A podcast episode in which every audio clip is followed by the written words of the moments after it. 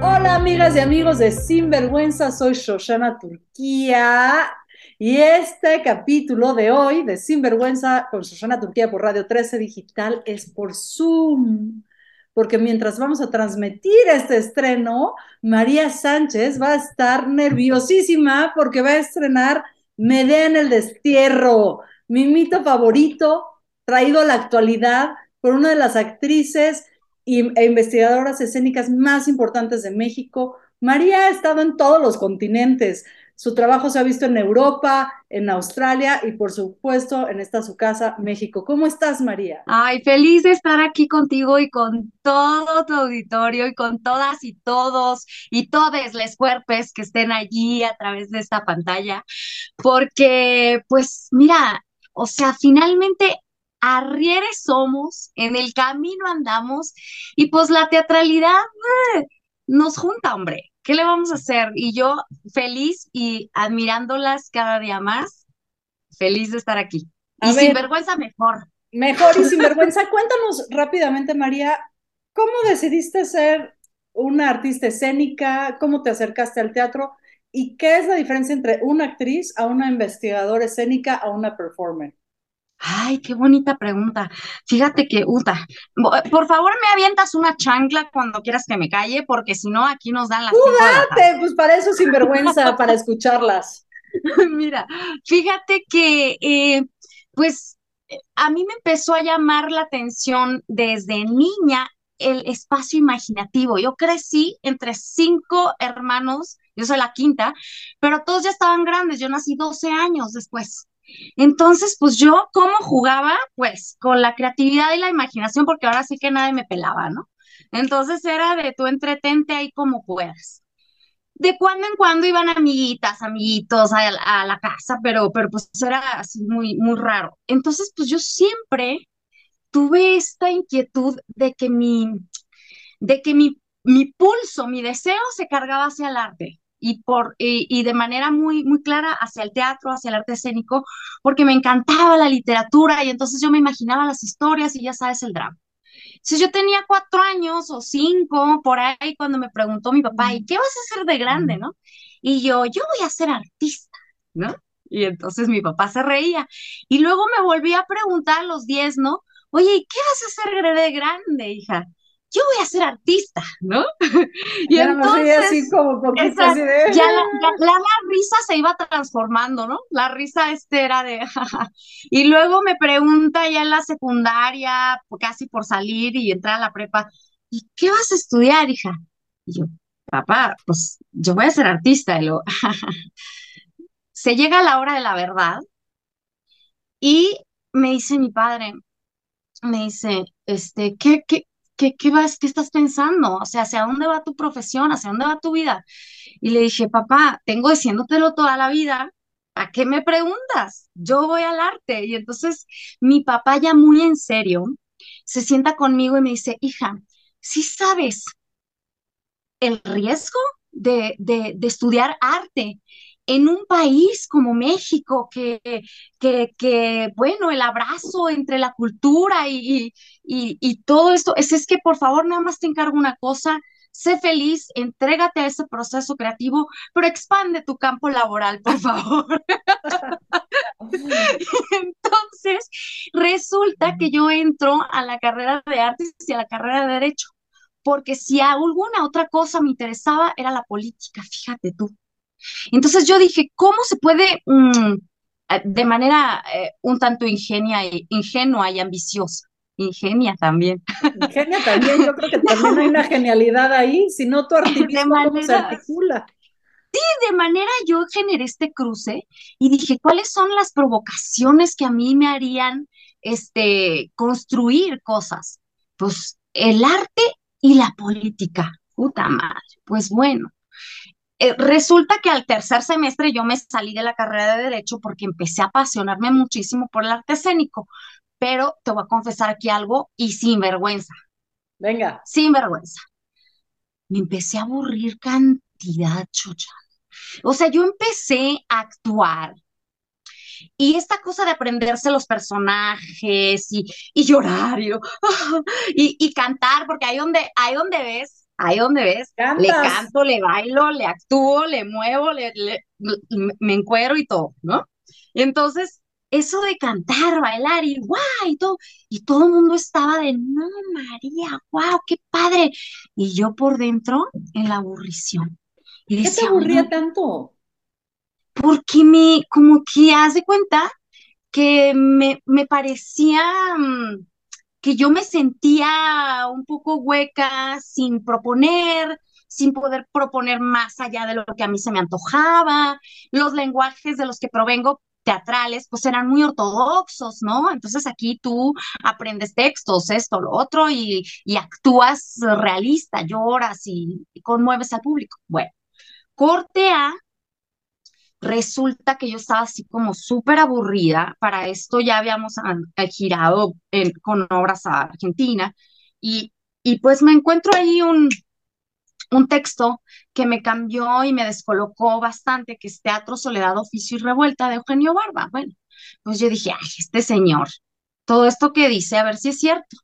Y un día llega Eugenio a Monterrey y yo voy a Monterrey becada por la universidad para su taller y resulta que me di cuenta que todo lo que decía en ese librito sí era verdad, o sea, sí estaba el señor. cuando hay congruencia entre el texto, el decir y el hacer, una se va.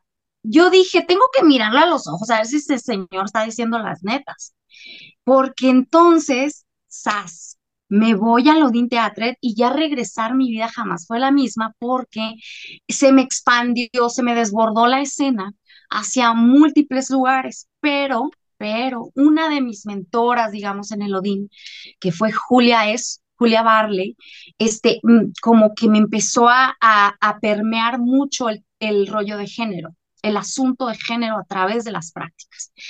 Y allí en uno de sus festivales conocí a muchas performers que, que tú les preguntabas y era bien chistoso, porque tú les decías, ay, ¿eres actriz? No, no, soy performer. ¿Qué es la diferencia? A ver, para los que somos ignorantes, pues alguien haciendo algo. Yo también decía, ¿cómo? Ah, o sea, performance, ¿no? Y entonces yo dije, performance, una cosa así loca y disparatada y tan tan. Pues resulta que descubro como toda esta corriente y que nace de las artes visuales y que las cuerpas de las feministas, de las eh, primera ola, segunda ola, tercera ola, la ola que tú quieras, han utilizado el cuerpo como lienzo y el cuerpo como declaración. Entonces, no solamente es un cuerpo que se, que se, que se permea de un personaje, sino que puede decir, hola, yo soy María, y estoy aquí para hablar de esto. Y, y, ya no es la representación, sino se vuelve una presentación y, el, el, el texto se vuelve, o sea, el cuerpo se vuelve el texto.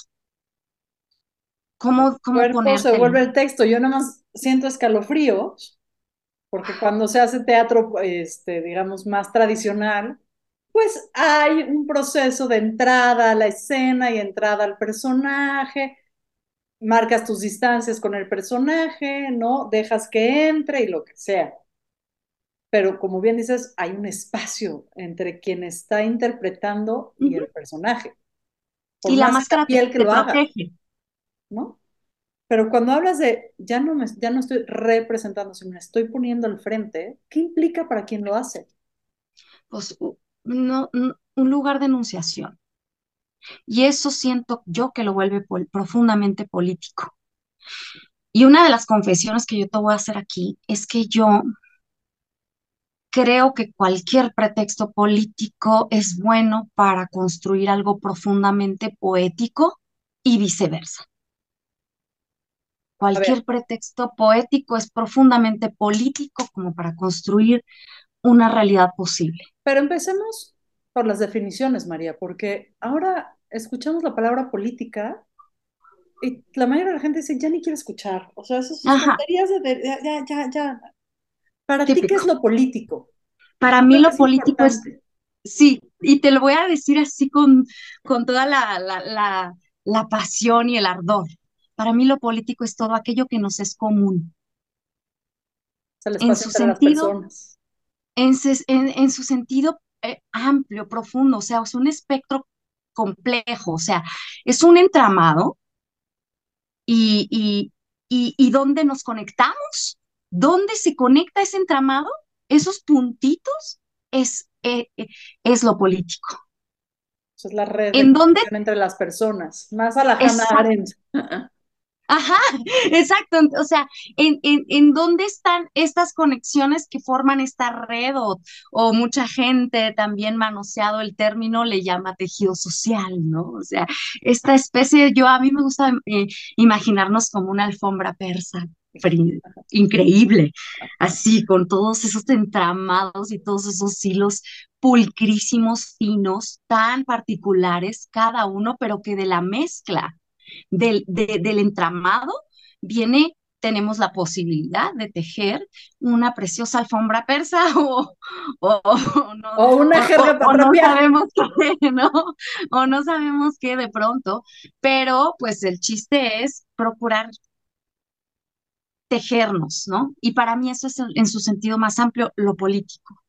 Y, que es muy diferente a la política, eso es como un otro... Una posibilidad de expresión, pero entendamos entonces, amigas y amigos de Sinvergüenza, que cuando estamos hablando de político, de lo político en este espacio, estamos hablando de la posibilidad de encontrarnos, de lo que sí nos une, no de lo que nos separa. Y entonces ayúdanos a definir qué es lo poético. Ay, lo poético para mí es una tensión, fíjate, una tensión lo suficientemente tensa para que cuando le hagas así a la cuerda o a la liga, cante. Suene. Okay. Eh, o sea, yo no sabría de qué otra manera ponértelo. Es decir, hay, hay, hay, puede ser un hilo, una cuerda, puede ser una liga, pero si yo la tenso lo suficiente y le regalo no demasiada tensión para que se rompa, pero sí quizá un poquito de tensión, entonces le hago así, ¡tim! Y, y, y, y emerge un algo que es un tanto inasible, difícil de, de tocar, pero que es otra cosa. De, de, esa tensión nace otro lenguaje, otra cosa. Eh, eh, las palabras, digo, las voy manoseando, me encanta meterles mano a, las palabras y así como a las disciplinas también les meto mano, este, eh, y a lo que se deje le meto mano, pero, pero sí, si pudiera yo definirlo así, mm, lo, lo diría de esa manera. ¿Y por qué hablo de tensión? Porque mm, luego algo que es aparentemente opuesto, o indicio, aparentemente indisociable, eh, si se junta ahí y si se acerca, puede mm, provocar una tensión. Mm, por ejemplo, siempre he dicho que, que lo obsceno, lo que pudiéramos pensar como obsceno, ¿no? Es como susceptible de poetizarse. Lo, lo, la escatología más, eh, más burda, digamos, de, de los, las secreciones corporales también. O sea, ahí hay una tensión que puede provocar un, un asunto poético. No, bueno, yo ya estoy, pero en tu alfombra persa volando como Aladín, querida. qué rico, qué rico, de eso se trata.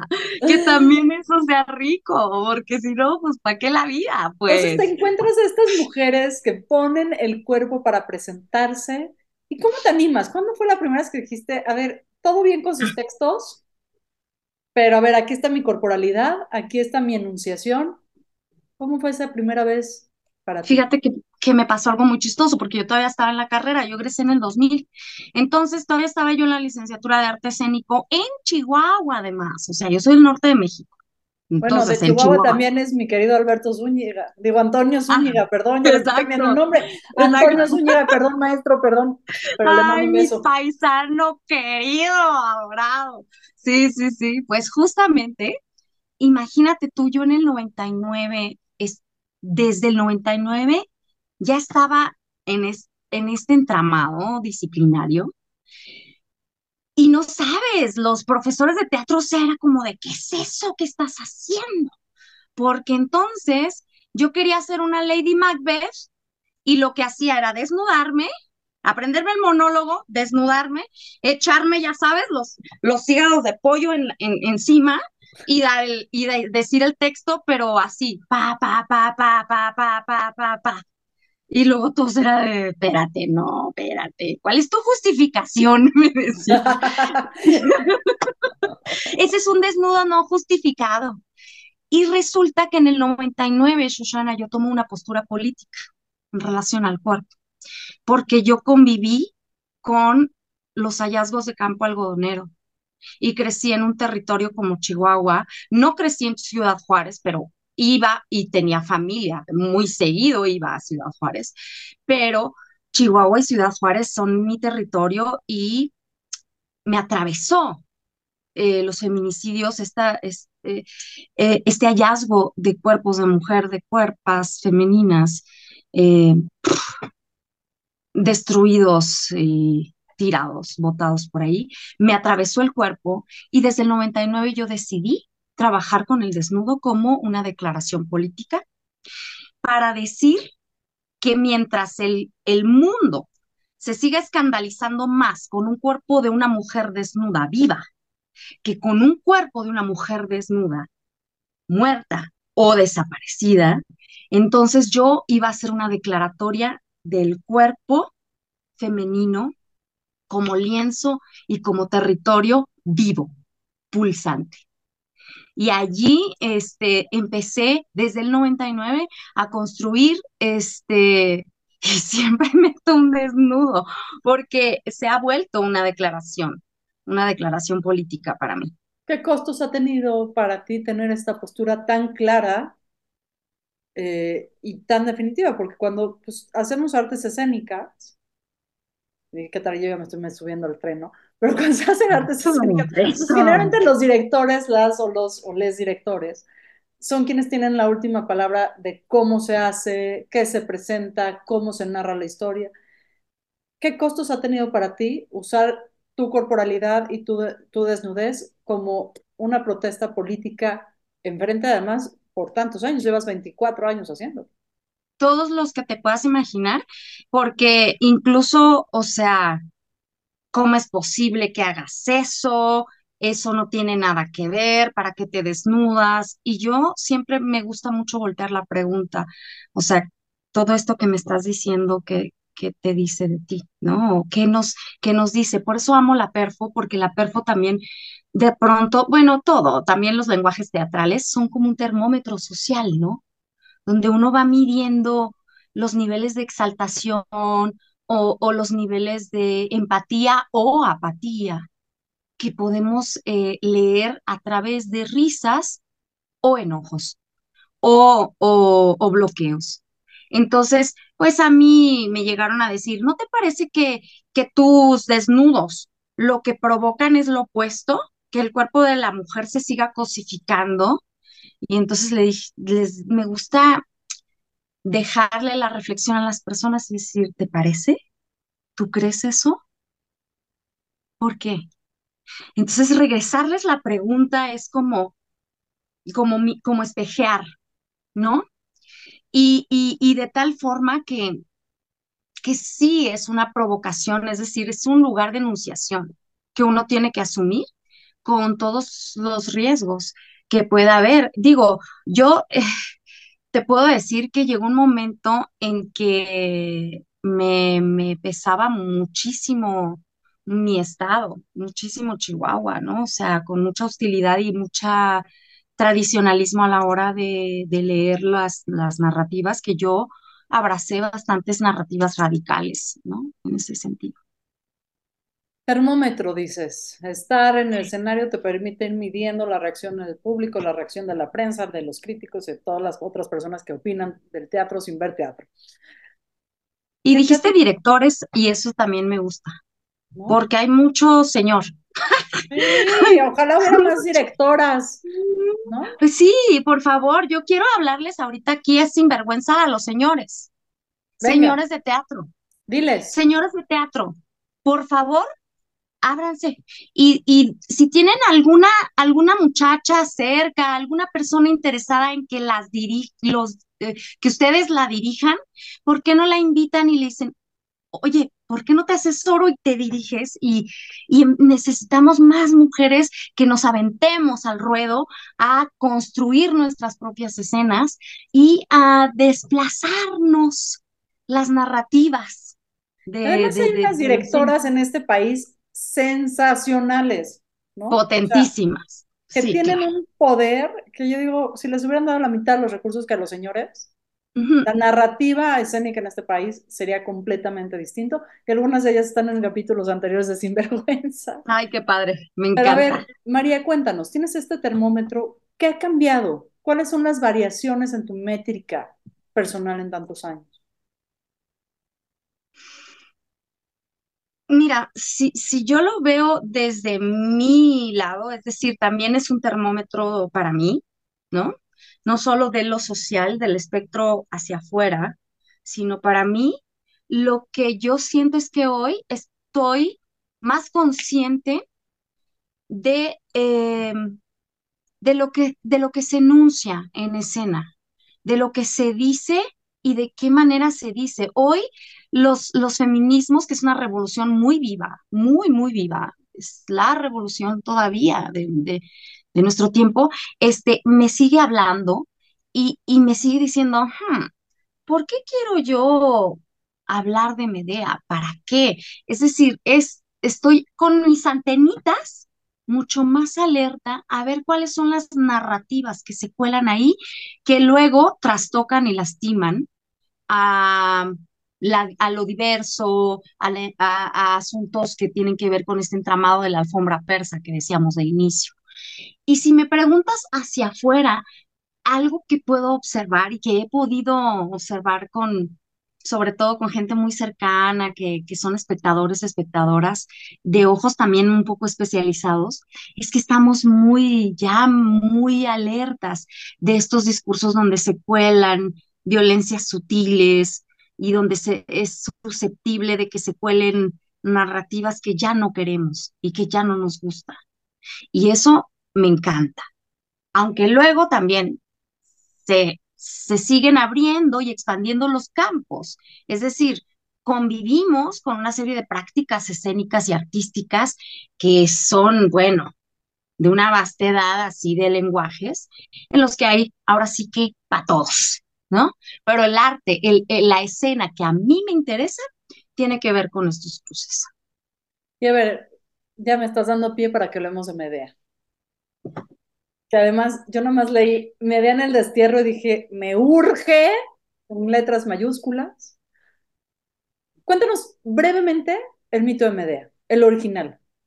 Ok, el, de Eurípides, que es el que yo pues eh, me, me, baso, es que eh, pues Medea es una conocida hechicera que, que se queda enamoradísima de un de un señor que se llama Jasón, de un joven, y lo ayuda a robarse un tesoro que tiene guardado el padre de ella, de Medea. Y entonces le ponen ahí unas pruebas imposibles que este señor ah, eh, pasa, va pasando estas pruebas gracias a Medea. Y luego, pues, este, le, se casan, él le promete amor eterno, ahí este, estamos manoseando un poco el mito, pero está, le promete amor eterno y entonces se van porque el papá de Medea queda súper dolido y muy enojado y además hay una, una serie de muertes ahí, este, donde se ve que ella traiciona. No hay clásicos, no hay clásicos griegos sin muertes. Es que sí, o sea, pinches griegos, pero ya verás.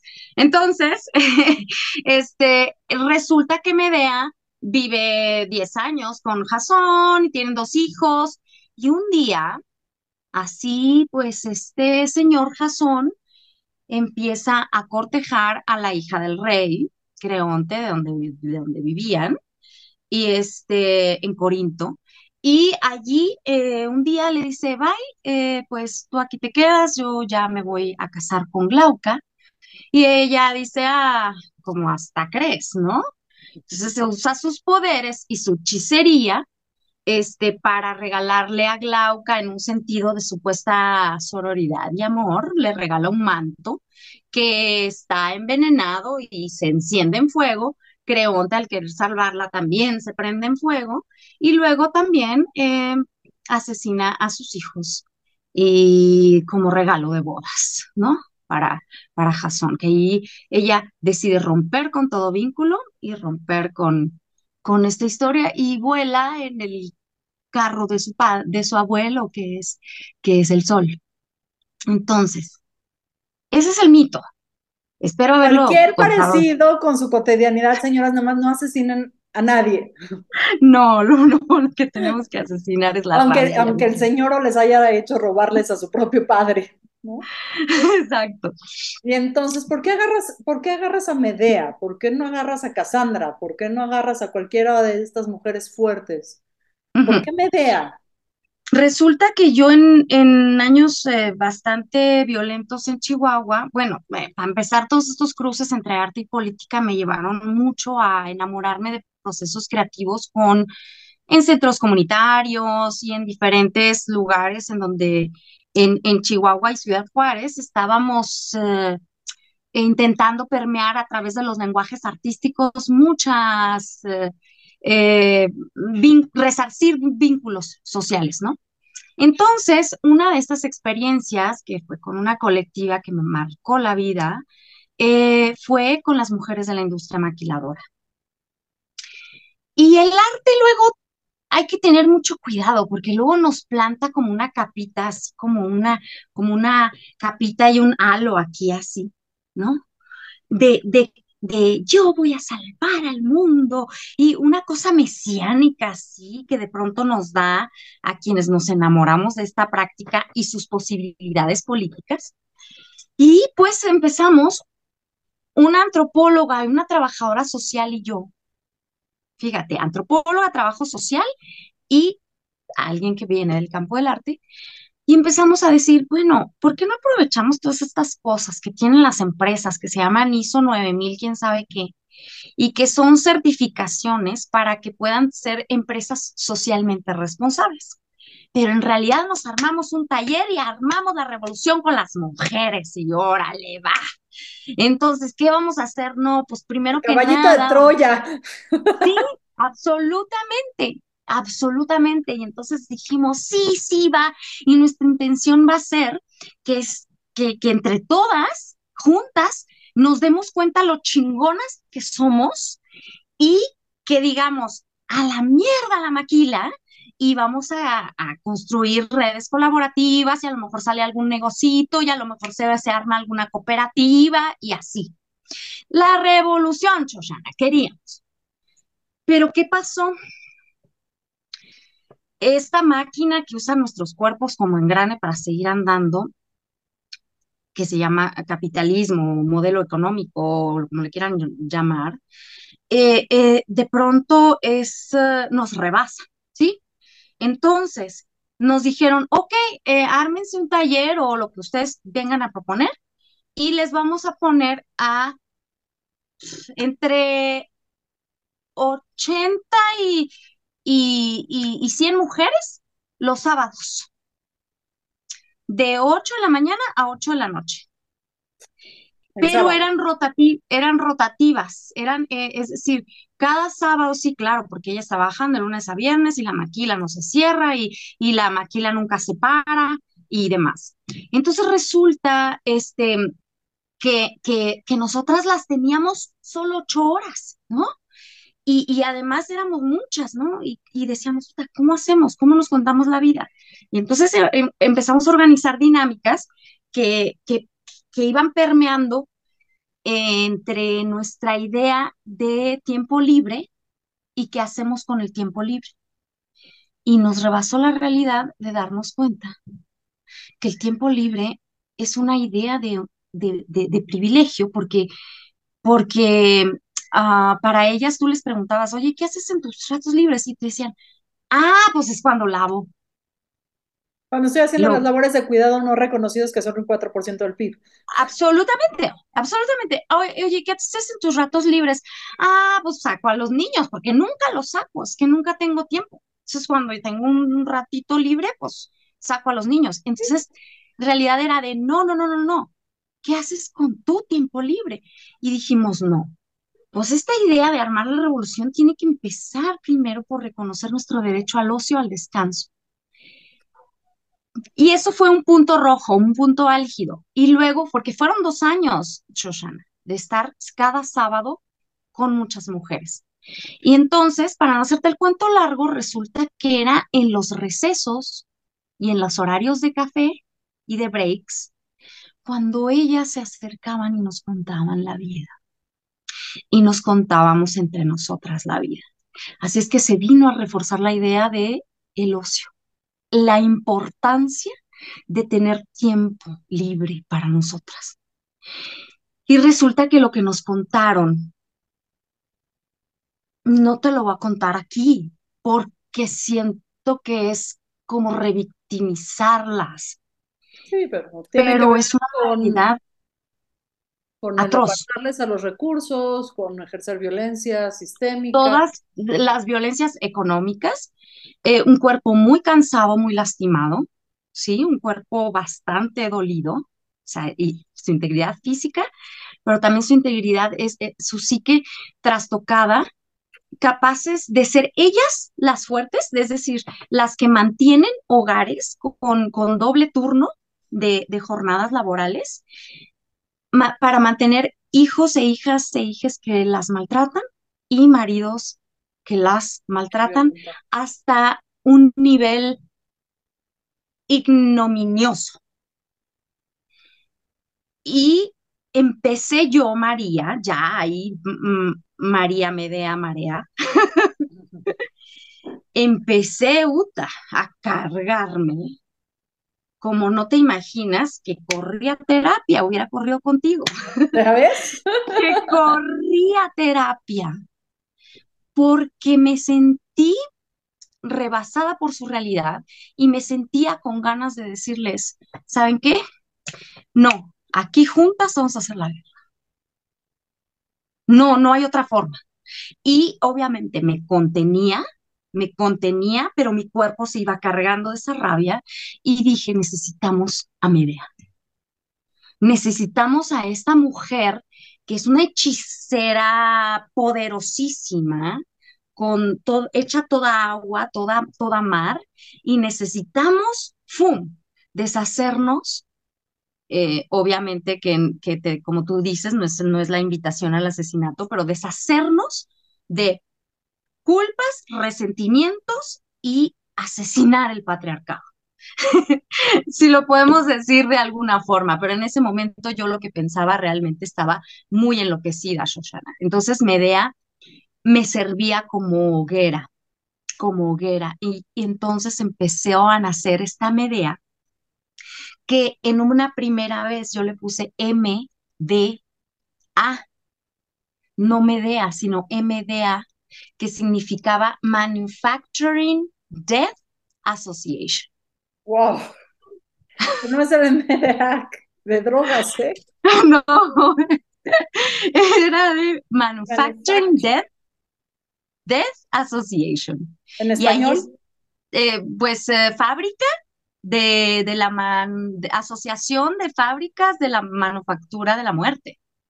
Sí, es.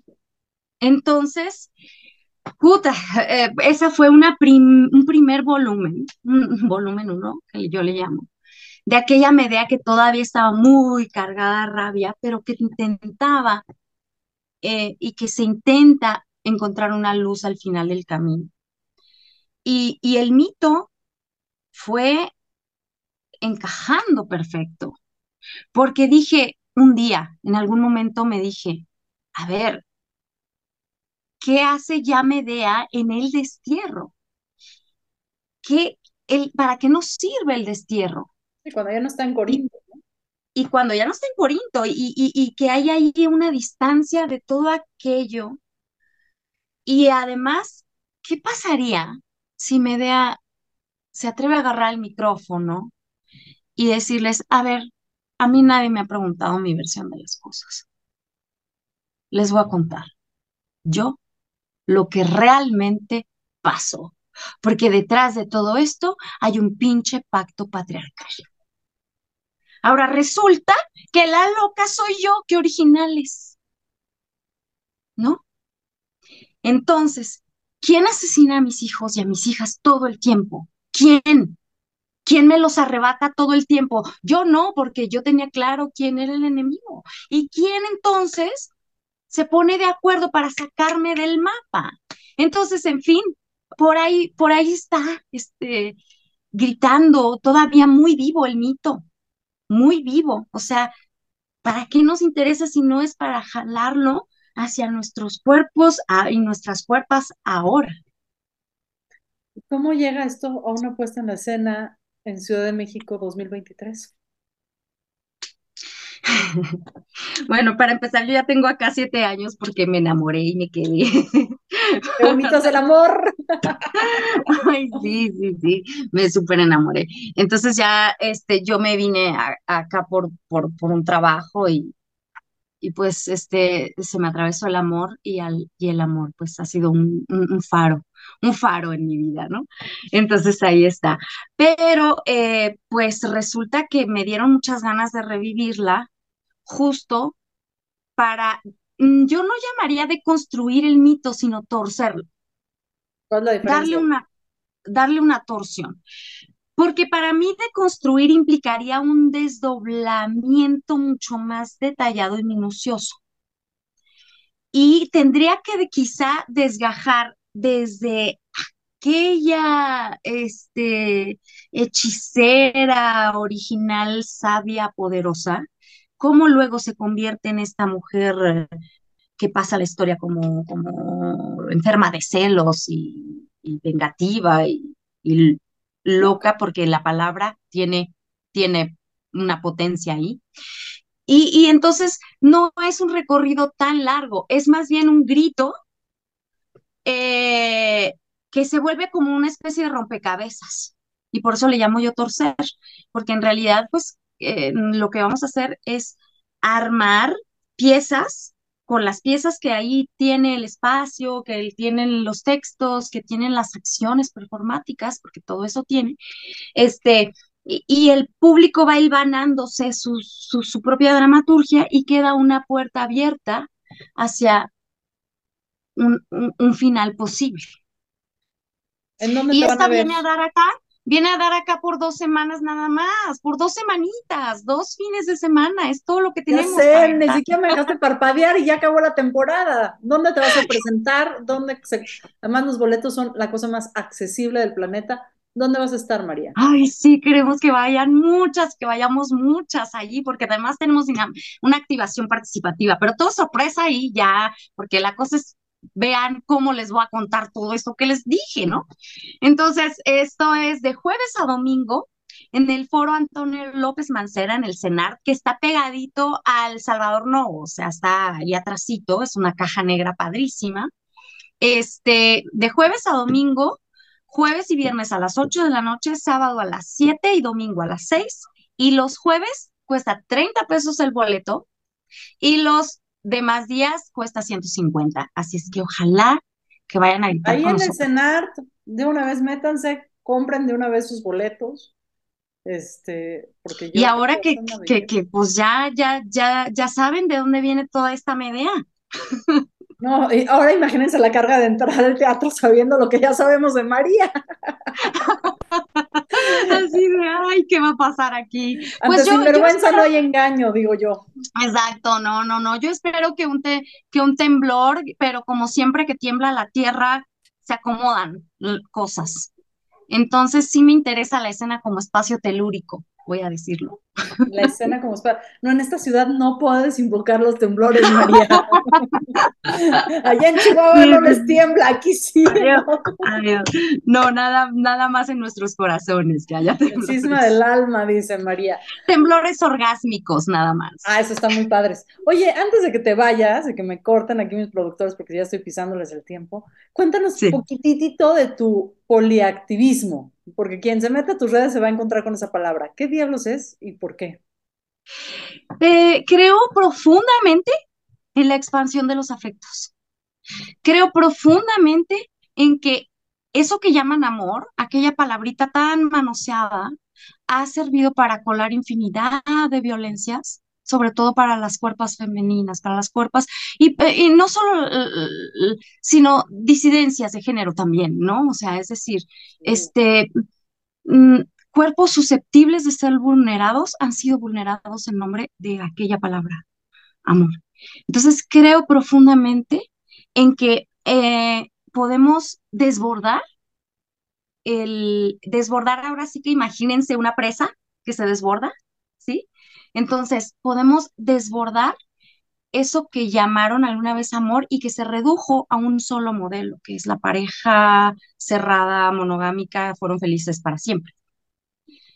Y, podemos eh, crear vínculos eh, como en un asterisco expansivo todo el tiempo a nuestro alrededor es una invitación constante de nuestra cuerpa y de nuestro cuerpo a, conectar con, con, otros seres y con otras personas. Y el día que se nos desborde esta palabrita, pues creo que hay posibilidades de construir cosas, alfombra, alfombritas persas bonitas.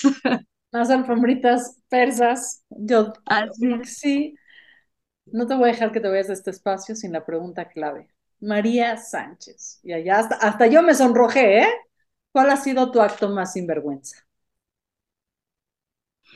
Mm, mi acto más sinvergüenza podría cargarlo a lo político, pero te lo voy a decir tal cual en la obscenidad purísima. Fue este coger en una iglesia. Ay, Diosito, eso sí no me lo esperaba. Sí, eso ocurrió y de plano sí fue una profanación porque siempre he creído que todos los templos son susceptibles de profanarse menos nuestra cuerpo. Y eso... ahí está, ¿no? La propuesta política, poética, amorosa. Profana y pagana. Profana, pagana, este, que reinventa narrativas, que abres nuevos caminos. Me encanta conversar contigo. Si por mí fuera, nos echábamos otra hora de entrevista, pero tú te tienes que ir a estrenar. Exacto. pero que se dé, que se, que se dé, tenemos que charlar y claro. Exacto, exacto. Oye, quiero agradecer a mis productores Eric King y Miguel Carlos, que son un amor y que producen esto y que hacen que se vea, suene bonito y salga en todos lados. También a Dani García en los controles, que hace que mi voz se escuche un poquito más modulada, ¿no? A Danae Ramírez y a Libertad Peralta, tanto en diseño gráfico como en redes sociales, porque María, estamos en todos lados, estamos en Facebook, Deezer, YouTube, Dailymotion, eh, Instagram Live, Después, cuando ya se produce un poquito mejor, o sea, estamos en Spotify, en Apple, wow, me Podcast, Amazon Music. Es decir, Radio 13 realmente está haciendo un esfuerzo brutal para seguir conectándonos con nuestra luz. Muchísimas gracias, María, y muchísimas gracias a todas y todos y todos ustedes que nos acompañan semana a semana por este espacio que es Sinvergüenza. Muy buenas tardes.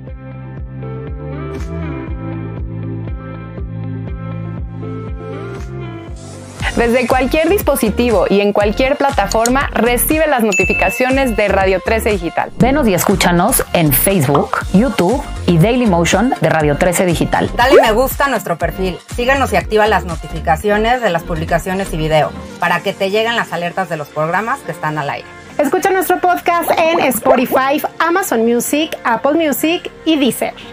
Síguenos en YouTube Búscanos como Radio 13 Digital. Suscríbete a nuestro canal y activa la campana para que te lleguen las notificaciones de todo nuestro contenido. Visita nuestra página web www.radio13.mx. Radio 13 Digital, programación consciente.